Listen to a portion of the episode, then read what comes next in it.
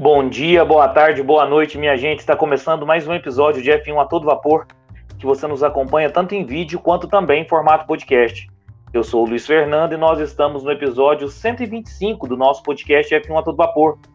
E hoje nós vamos falar do que esperar do GP do Japão de 2022 da Fórmula 1, a 18ª etapa da temporada. Então vai lá, coloca uma água para ferver, passa aquele cafezinho e vamos falar de Fórmula 1. É o seguinte, pessoal, hoje eu traria para falar comigo aqui sobre as expectativas do GP do Japão um convidado muito especial, internacional, que é o neto da página F1 Angola.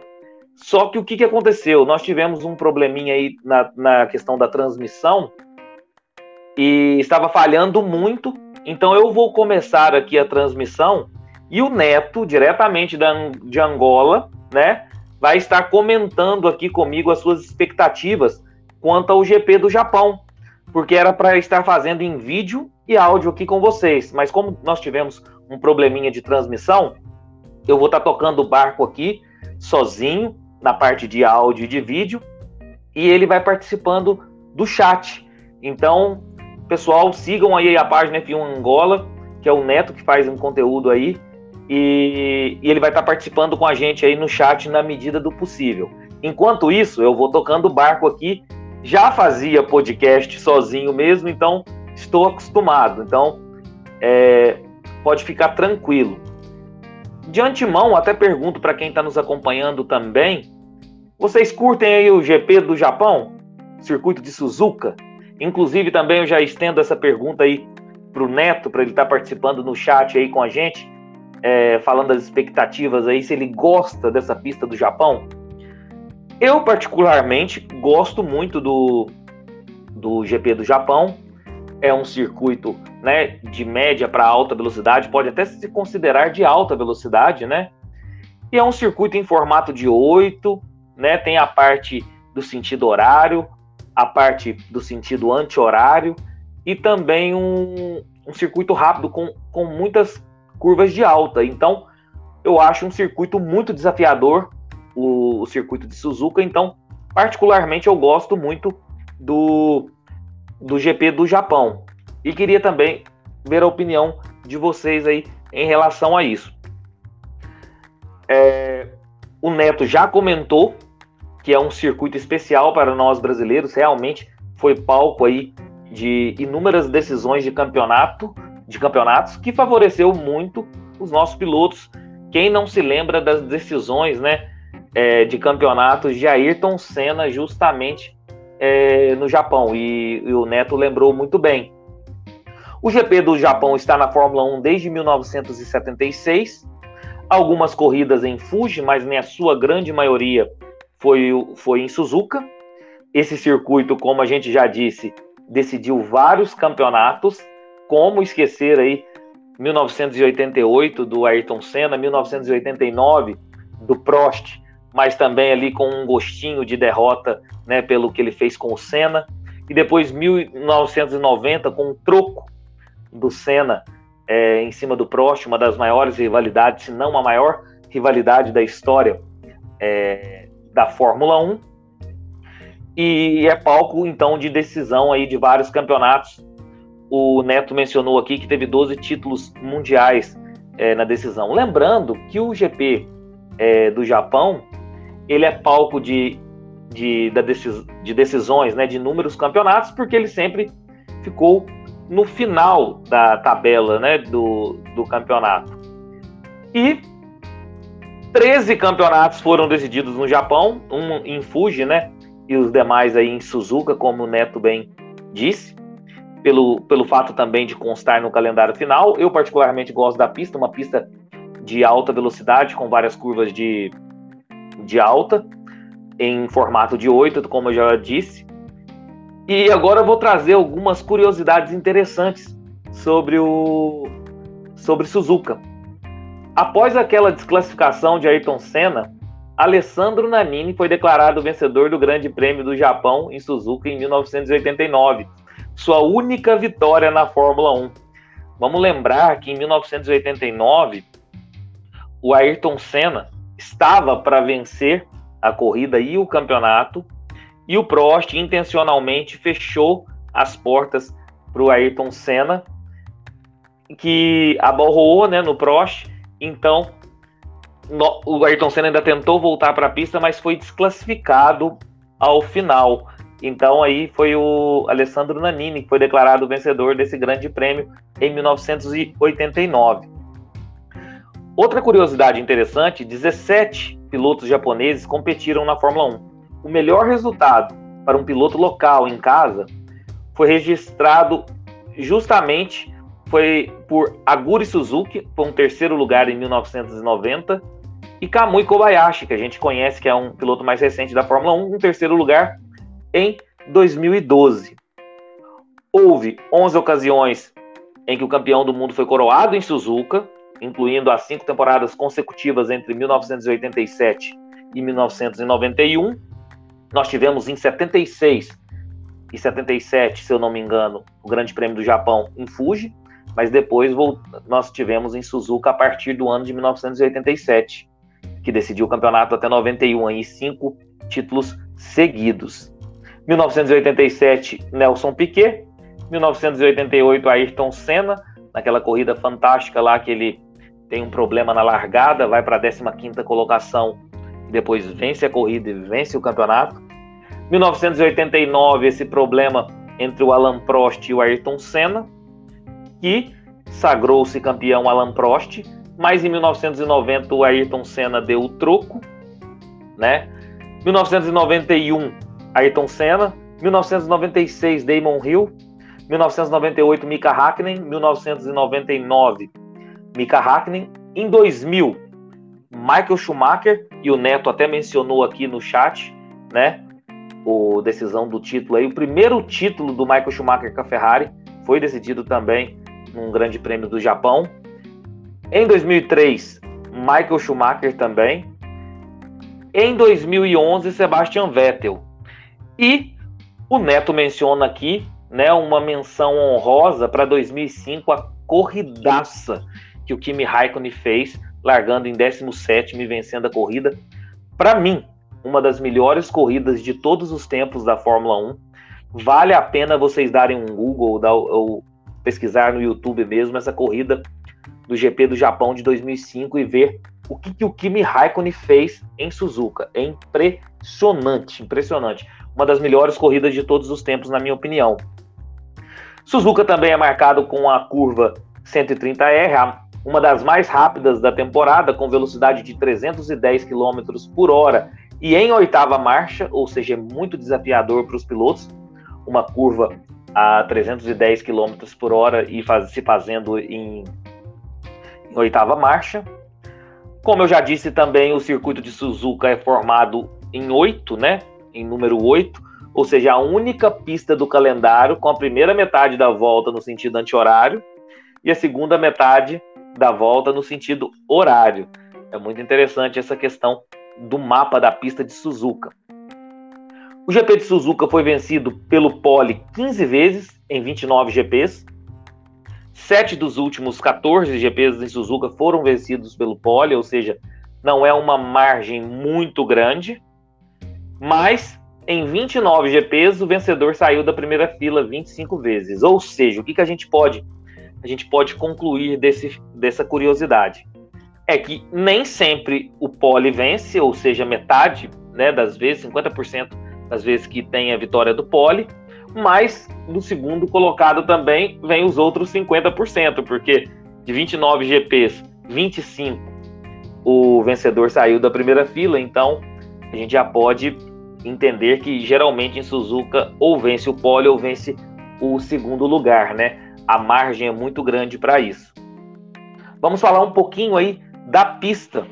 Como eu disse, circuito internacional de Suzuka, ele tem uma extensão de 5.807 metros, são 53 voltas, perfazendo uma distância total de 307,471 quilômetros.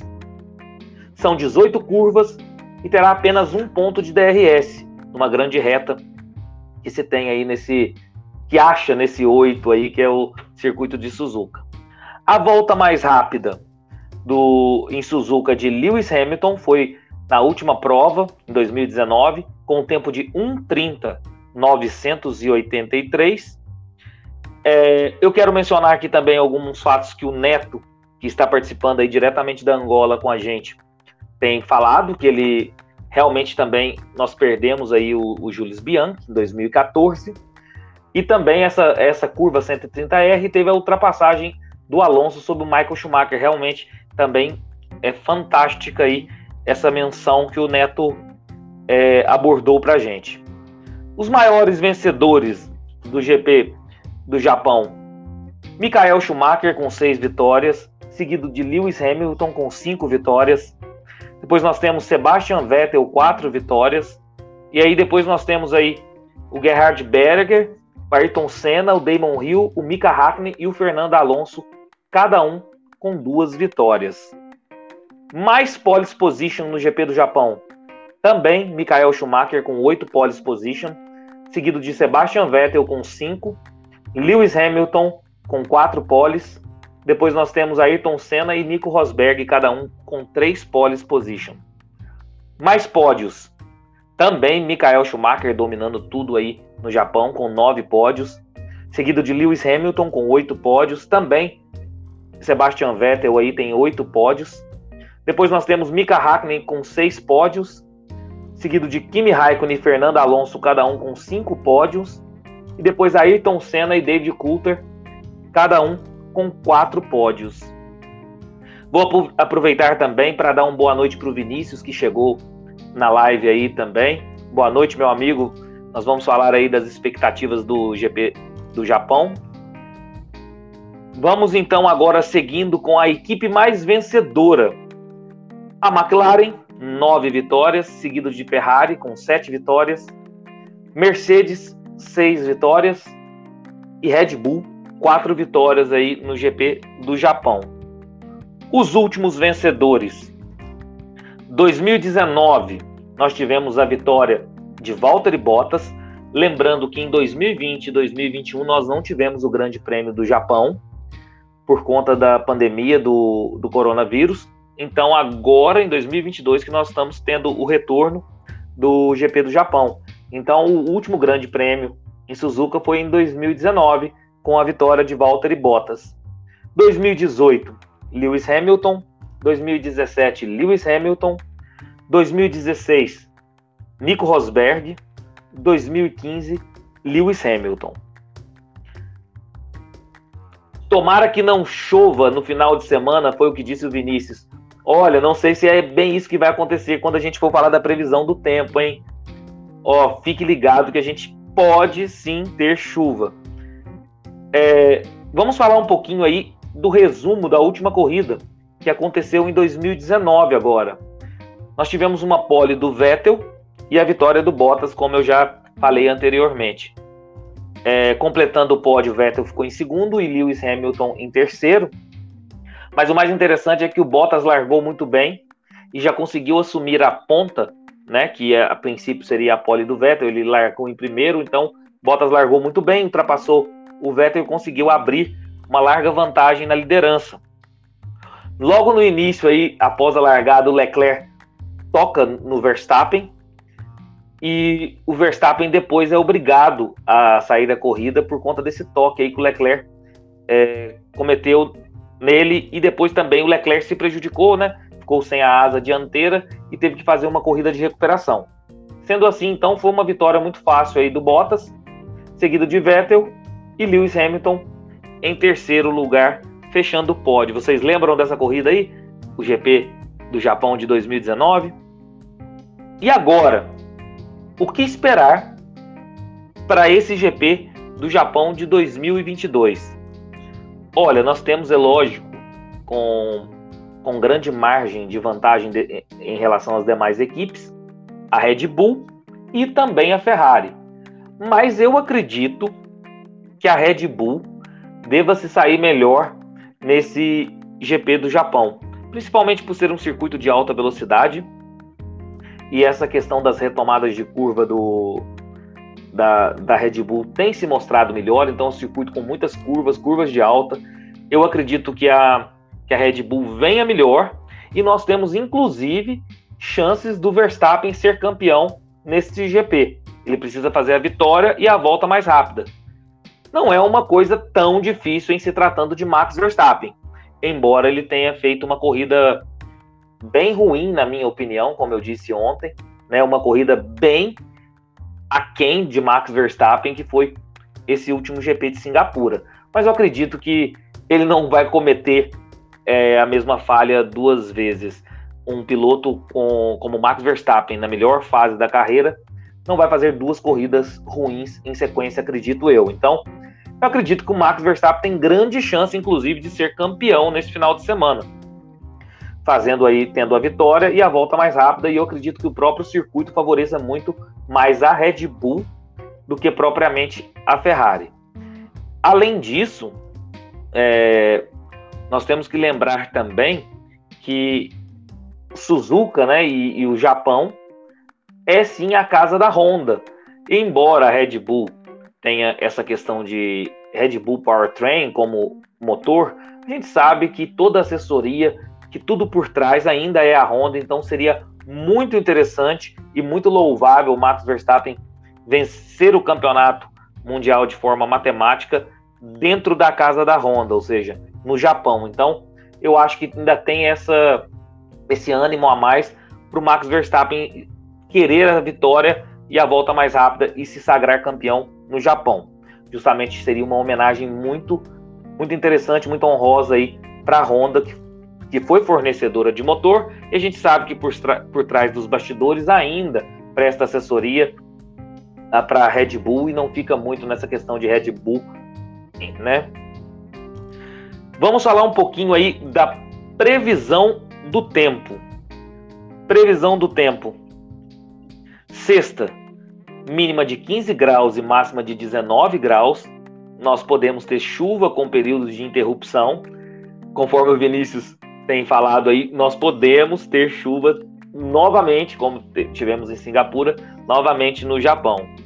Sábado, mínima de 13 graus e máxima de 24 graus, mas é nublado, então não tem previsão de chuva para sábado. E domingo, né, o dia da corrida, mínima de 15 graus e máxima de 21 graus, nublado com possibilidades de chuva. Ou seja, nós temos é, possibilidade de chuva tanto na sexta, que não vai alterar tanta coisa, é, é simplesmente o treino livre 1 e o treino livre 2, mas também nós temos a possibilidade de chuvas no domingo da corrida. E aí o Neto já mencionou, ó, vamos ter Toró seria novamente, né? Porque nós já tivemos um, um GP com chuva, que foi o GP de Singapura, embora eles aguardassem a pista né, ficar com melhores condições e com a pista úmida, mas nós tivemos pneus intermediários. E talvez nós temos aí na sequência também o GP do Japão com chuva. É, deixa eu mencionar aqui o comentário do Vinícius interessante, que em 2003 o Montoya tinha tudo para ser campeão em Suzuka, porém a equipe Williams errou muito na corrida anterior em Indianápolis. Tem, tem essa questão também, mas eu, eu ainda acredito que não, porque o, o Schumacher e a Ferrari em si é, realmente era, era absurdo, era um casamento perfeito, difícil tirar aí um título do, do Michael Schumacher desse período de Ferrari. Mas é interessante o, o comentário. Falado isso, vamos falar um pouquinho aí dos compostos de pneus da Pirelli. Dessa vez a Pirelli vai com a gama mais dura dos compostos de pneus, vai com C1, C2 e C3. E aí nós temos aí essa dúvida se vai ser uma parada apenas ou se eles vão fazer uma estratégia com duas paradas. Isso caso, obviamente, nós não tenhamos chuva, né?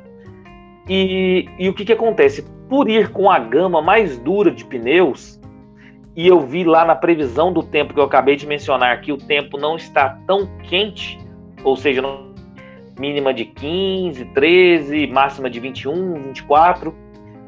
Eu acredito que talvez seja estratégia para apenas uma parada. Eu acredito que a melhor estratégia para o final de semana seja apenas uma parada, porque nós estamos indo com a gama mais dura de pneus da Pirelli e a previsão do tempo também nos ajuda em relação a, ao, desgaste, ao menor desgaste de pneus. Lembrando também que, que eu estou falando da questão da previsão do tempo, mas é um circuito que por si só já tem bastante desgaste nos pneus por conta das curvas de alta velocidade e muitas curvas, né? Então pode ser que desgaste bem, mas quem souber economizar pneu, acredito que com uma parada consiga aí fazer uma, uma boa estratégia e uma boa corrida. É, deixa eu ver aqui o que nós temos. Ah, deixa eu ouvir a opinião de vocês também, que está participando com a gente. Vocês acham que vai ser uma, uma estratégia boa, uma parada ou duas paradas para esse GP? Deixa aí também no, no chat que a gente comenta, né? Vamos falar um pouquinho também da programação para o final de semana. Nós temos aí o TL1, ou seja, o Treino Livre 1, na sexta-feira, meia-noite, com transmissão da Band Esportes. Esse GP é o GP que só os fortes acompanham, porque é o GP da madrugada aqui para nós que estamos no, no Brasil. O Neto, que participa com a gente, não pôde participar em áudio e vídeo, mas está participando via chat. Para ele é um pouco mais favorável, porque a corrida vai ser às 6 horas da manhã na Angola. Para nós aqui, 2 horas da manhã. Então, esse é um GP que geralmente só os fortes aí, só quem gosta muito de Fórmula 1 acompanha ao vivo. Voltando à programação, o TL1, sexta-feira, meia-noite, com transmissão da Band Esportes. O TL2, ou seja, o Treino Livre 2, também na sexta-feira, 3 horas da manhã, com transmissão da Band Esportes. O Treino Livre 3, o TL3, sábado, meia-noite, também com transmissão da Band Esportes. Aí nós temos o Qualify, ou seja, o treino classificatório, também no sábado, às 3 horas da manhã, com transmissão da Band. E a corrida domingo, às 2 horas da manhã, com transmissão da Band. Em relação à questão da, das paradas que eu, que eu mencionei, o Vinícius acha também, o Vinícius está participando muito com a gente no chat aí, tá, acha também que vai ser uma parada só e pneus médios na largada seria a melhor opção e depois os duros, né? Eu também acredito que seja a melhor estratégia também, Vinícius. É, é a minha aposta também para esse final de semana. Vou mencionar também o que ele disse aí sobre 2003 do Montoya que o que o Montoya fez em Hockenheim em 2003 foi brincadeira. Largou na pole, venceu, e o segundo colocado chegou a 50 segundos depois do Montoya. O Montoya é um piloto absurdo. Só que eu acho que ele entra num, num, num hall de pilotos que eu sempre falo que nasceram na época errada, entendeu? Ele nasceu numa época de hegemonia total, seja do, do Schumacher, do Mika Hakkinen, e depois ele pega um Fernando Alonso. Eu não sei se ele chegou a correr com o Fernando Alonso, mas pega um Fernando Alonso também numa fase absurda. Então, assim, ele é um piloto excepcional, mas eu acho que ele estava no lugar errado e na hora errada, pois nós tínhamos outros pilotos ali excepcionais, de primeira prateleira na, na época dele. Então, realmente fica um pouquinho mais complicado para ele. O Neto reforçando aí que na Angola vai ser 6 horas da manhã, então muito mais favorável acompanhar o GP do Japão na Angola do que aqui no, no Brasil, que será às duas da manhã. Por fim, nós vamos falar aí os meus palpites para o final de semana. E peço também para quem está nos acompanhando deixar os palpites. Geralmente, quais são os palpites que eu, que eu menciono aqui na live? Pole position, primeiro lugar, segundo e terceiro, e volta mais rápida. Então, já se preparem aí para vocês que estão nos acompanhando deixarem os seus palpites. Pole, primeiro, segundo, terceiro e volta mais rápida. E eu vou dar meus palpites aqui também. E depois vocês cobrem da gente lá nas redes sociais, no Instagram do F1 a todo vapor ou aqui no, no YouTube mesmo. Para quem estiver nos acompanhando via podcast, pode também depois ir no Instagram lá e, e dar o seu pitaco. E vamos lá. Eu acredito que seja uma pole position do Max Verstappen. Também uma vitória, ou seja, o primeiro lugar, Max Verstappen Segundo lugar, Charles Leclerc. Terceiro lugar, Sérgio Pérez. E volta mais rápida, Max Verstappen. Ou seja, Max Verstappen, para mim, já se sagra campeão, bicampeão da Fórmula 1, né? No GP do Japão e faz a alegria aí de toda de todo o pessoal da Honda, né? Vai vencer na casa da fornecedora de motor, que foi por muito tempo fornecedora de motor da Red Bull. Então eu vou de pole Verstappen. Primeiro lugar Verstappen, segundo Leclerc e terceiro lugar Sérgio Pérez. Além da volta mais rápida ser do Verstappen. Então ele já pega os 26 pontos aí e se sagra campeão nesse final de semana. Isso é a minha opinião, podem cobrar lá. Deixa eu ver se já tem alguma opinião aqui do, do pessoal que está nos acompanhando. Vamos ao Vinícius também, deixou a, a, opinião dele, o palpite dele. Vamos lá, pole do Max. Ele também acredita que o Max faça a pole position, que vença a corrida também, então até agora ele está com o mesmo palpite que o meu. Segundo lugar, ele colocou o Sérgio Pérez, olha, uma dobradinha da Red Bull, e eu coloquei o Charles Leclerc. E terceiro lugar, ele colocou o Lewis Hamilton. Realmente, o Hamilton e o Russell têm conseguido alguns pódios aí, né, na, pela Mercedes, assim, impressionantes, na verdade. Geralmente, quando alguém tem algum erro, algum abandono, é, tem algum deslize, ou o Hamilton ou o Russell conseguem um pódio. Realmente é possível também ter esse terceiro lugar do Hamilton aí. E volta mais rápida do Max, isso para o Vinícius. Então o Vinícius também, com o palpite dele aí que teve a diferença do segundo e terceiro lugar para mim, ele acredita que o Max Verstappen já se sagre bicampeão nesse final de semana, porque ele colocou o Max Verstappen vencendo com a volta mais rápida. Então os 26 pontos que ele precisa para garantir matematicamente o campeonato. Vamos falar agora os palpites do meu convidado de hoje, que é o Neto, que está participando via chat. Então vamos lá. Pole position para o Neto, Charles Leclerc. Realmente é possível também, porque o Leclerc tem se mostrado um piloto super rápido, principalmente em ritmo de qualificação. Em corrida não é a mesma coisa, obviamente, tem se mostrado durante a temporada. Então ele colocou uma pole do Leclerc. Vitória do Max. Segundo lugar, Pérez. Terceiro lugar, Leclerc. E volta mais rápida, Max. Ou seja, o Neto também, assim como o Vinícius, assim como eu, também acredita que o Verstappen leve esse título aí já nesse final de semana para delírio do, do pessoal da Honda. É, lembrando aí que ele também, o, o Neto também colocou aí uma dobradinha da Red Bull. Pessoal, essa foi a live de hoje do que esperar do GP do Japão. Um pouquinho diferente, vocês podem perceber. Geralmente eu tenho um convidado aqui é, para estar tá comentando em áudio e vídeo. E hoje nós tivemos um problema de conexão, então o Neto do F1 Angola só conseguiu participar via chat. Então foi um pouquinho diferente.